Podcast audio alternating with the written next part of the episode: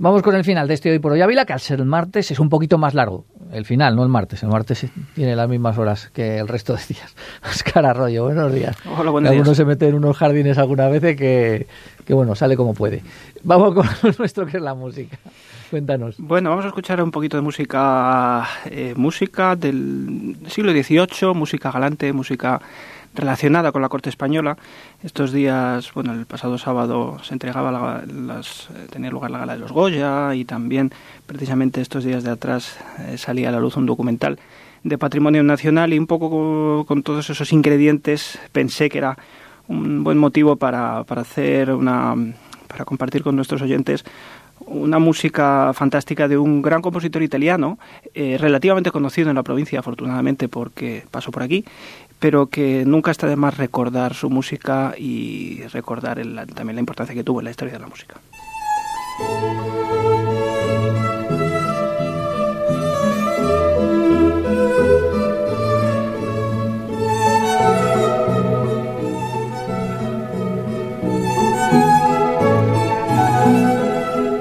Y ese compositor no es otro que Luigi Boccherini, que aunque naciera en, en, Luca en 1743, murió en Madrid en 1805 y que pasó gran parte de su vida en, la corte española. Fue músico de la corte contratado por el infante Luis de Borbón, el hermano de Carlos III y que tras recorrer Europa de forma bastante triunfal, porque fue un músico muy reconocido por toda Europa, recaló, como digo, en la corte española y se exilió junto al infante a Arenas de San Pedro y allí está el Palacio del Infante y allí está eh, un espacio en el que él compuso buena parte de su obra. Entonces esa vinculación que tiene la provincia de Ávila con este gran compositor a nivel mundial, pues yo creo que es importante recuperarla. Estamos escuchando este, este minueto famosísimo, minueto del quinteto de cuerdas en mi mayor, que alguno recordará de algún anuncio de, de una miel de hace un montón de años, Sí, de cuando éramos jóvenes, popular, Luis. Sí, sí, es muy popular.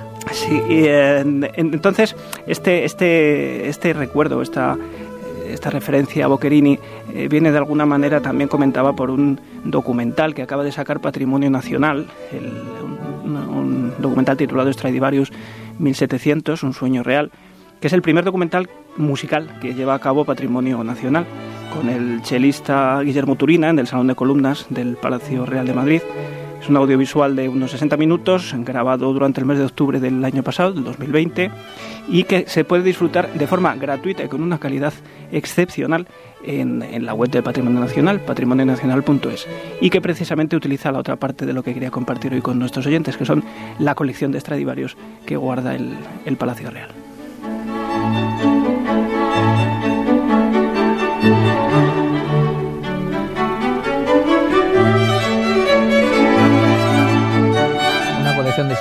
Cierto, que es una de las joyas del Palacio Real. Cuando uno va a visitar el. Palacio Real, hay una de las salas donde están expuestos esos, esos instrumentos, ese- esa colección de Stradivarius. Exactamente, tienen, están allí expuestos y de vez en cuando los sacan para tocar muy puntualmente.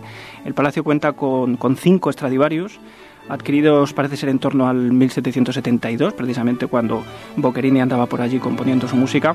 Aunque ya mucho antes, en el 1702, a principios del 18, Felipe V se interesó por este tipo de instrumentos en una visita a Cremona, porque Stradivarius, que era el discípulo de Guarneri, que era el otro gran fabricante de instrumentos, ya se interesó en su momento, como digo, Felipe V, en esa visita a Cremona a principios del 18 por esos instrumentos.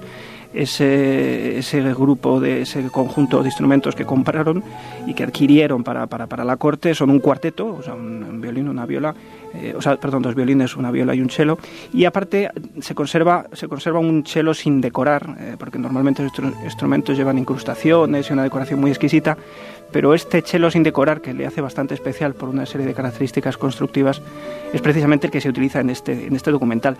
Bueno, la gente ya sabe todo tipo de leyendas sobre los Stradivarius, Sí, sí. porque son, además, abandonan en muy pocas ocasiones el palacio, siempre viajan en aviones diferentes, eh, los llevan a- en cámaras acorazadas, con, eh, identificados por si hay un accidente. O tiene sea, la misma consideración que cualquier obra de arte. Cualquier cuadro del. Museo del Prado eh, tiene la misma consideración que estos Stradivarius del Palacio Real. Así es, así es. Y son unos instrumentos maravillosos. Yo tuve la ocasión de, de escuchar un concierto con esos instrumentos en esa misma sala, en la sala de columnas, que es la sala donde de los grandes acontecimientos del Palacio Real. Allí se firmó la adhesión de España a las comunidades europeas, etcétera, ¿no? Y, nos invitó a la reina una, una ocasión y tuvimos ocasión de ir a, un concierto con estos instrumentos. Vamos a escuchar, eh, como digo, si no tienen, eh, dejen lo que estén haciendo, vayan corriendo a la página de Patrimonio Nacional y vean ese documental porque es una joya. A raíz de ello vamos a escuchar más música de Boquerini. Vamos a escuchar una de sus músicas más famosas y más curiosas. La música nocturna para las calles de Madrid, compuesta en 1780, un quinteto, un quintetino, precisamente para este orgánico, para esta agrupación del, de la colección real. Vamos a escuchar cómo arranca con la campana del Ave María.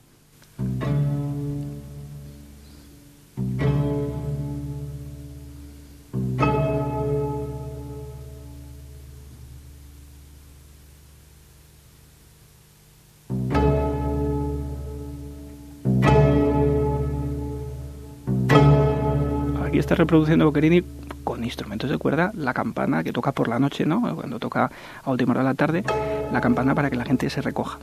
A continuación, eh, eh, imita también de alguna manera el tambor de los soldados. Pasan los soldados por las calles de Madrid tocando el redoble de tambor para que la gente, la retreta, digamos, se recoja.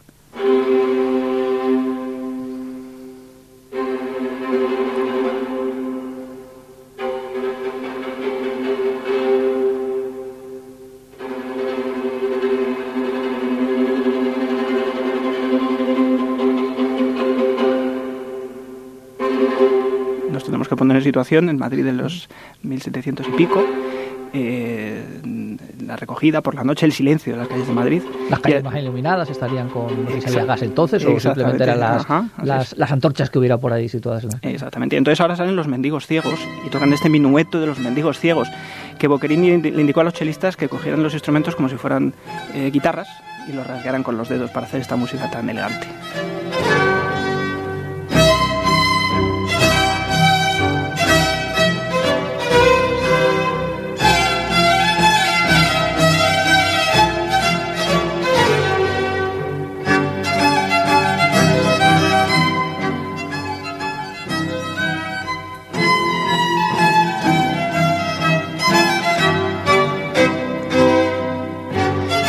Música de Boccherini, igual que la de Scarlatti o el, Padre Soler, son músicas eh, del llamado estilo galante, pero son músicas de influencia italianizante, lógicamente, pero filtradas por la estética española, ¿no? por lo hispano, por la forma de entender un fandango, por la forma de entender pues, la, España goyesca que representa también los, los cuadros de Goya. ¿no? La verdad que uno cierra los ojos y se imagina eh, sonando en, en, las salas del Palacio Real o del Palacio del Infante de Luis de Borbón, en, en Arenas de San Pedro, este tipo de música, con los personajes allí habituales de una corte, yendo para allá y para es una perfecta banda sonora para todo eso.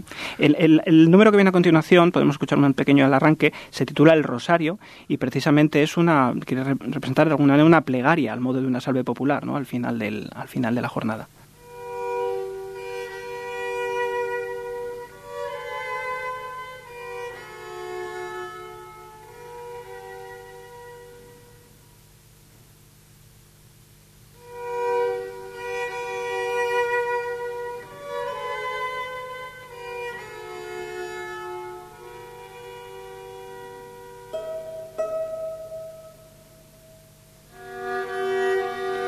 Siempre astutamente Boccherini buscando elementos para recoger ese silencio, esa nocturnidad, ¿no? porque es la música nocturna de las calles de Madrid. Esa nocturnidad la, recoge tanto con las melodías como con las texturas. Es curioso cómo hace eh, pues casi 300 años, 250 años, eh, la imaginación de, un compositor como Boccherini, eh, con los elementos que tenía en la época, era capaz de representar esa, esa imagen. ¿no?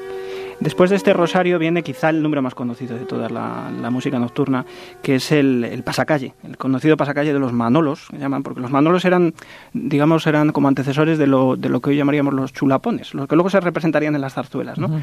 Y que parece ser que, en, las celebraciones andaban siempre a palos con los, con los majos que, Goya representará. ¿no? Bueno, toda una, un costumbrismo de la época y que es para, para hacer muchos capítulos con ello.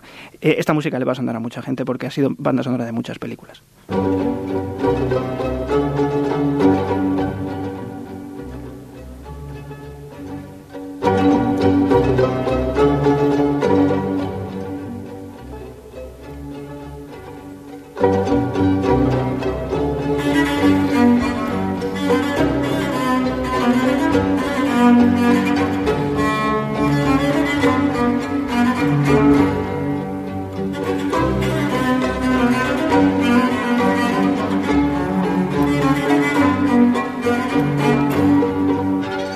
Una música muy célebre, como digo, muy conocida. Seguramente la referencia más famosa y más cercana es la de la película Master and Commander, que por cierto es, quizá una de las mejores recreaciones históricas de cómo eran, de cómo podía ser una travesía por el mar, eh, pues eh, a nivel médico, a nivel de, de, víveres, a nivel de cómo era la vida real en, en alta mar, ¿no?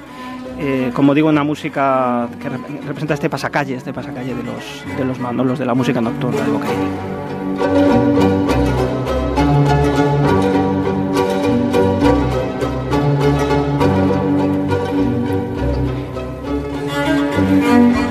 Luego la obra eh, termina, después de este pasacalle, con otros tres breves números. Vuelve a sonar el tambor, escuchamos de nuevo cómo se acerca y se aleja ese tambor, y el toque de queda, que, representa de nuevo ese silencio de las calles de Madrid, y la retirada de los militares de las calles de Madrid, en los que la banda de guerra pues avisa a la tropa para que el cuartel se recoja. Vamos, para algo que, que está tan de moda como el toque de queda, pues aquí un toque de queda del siglo XVIII.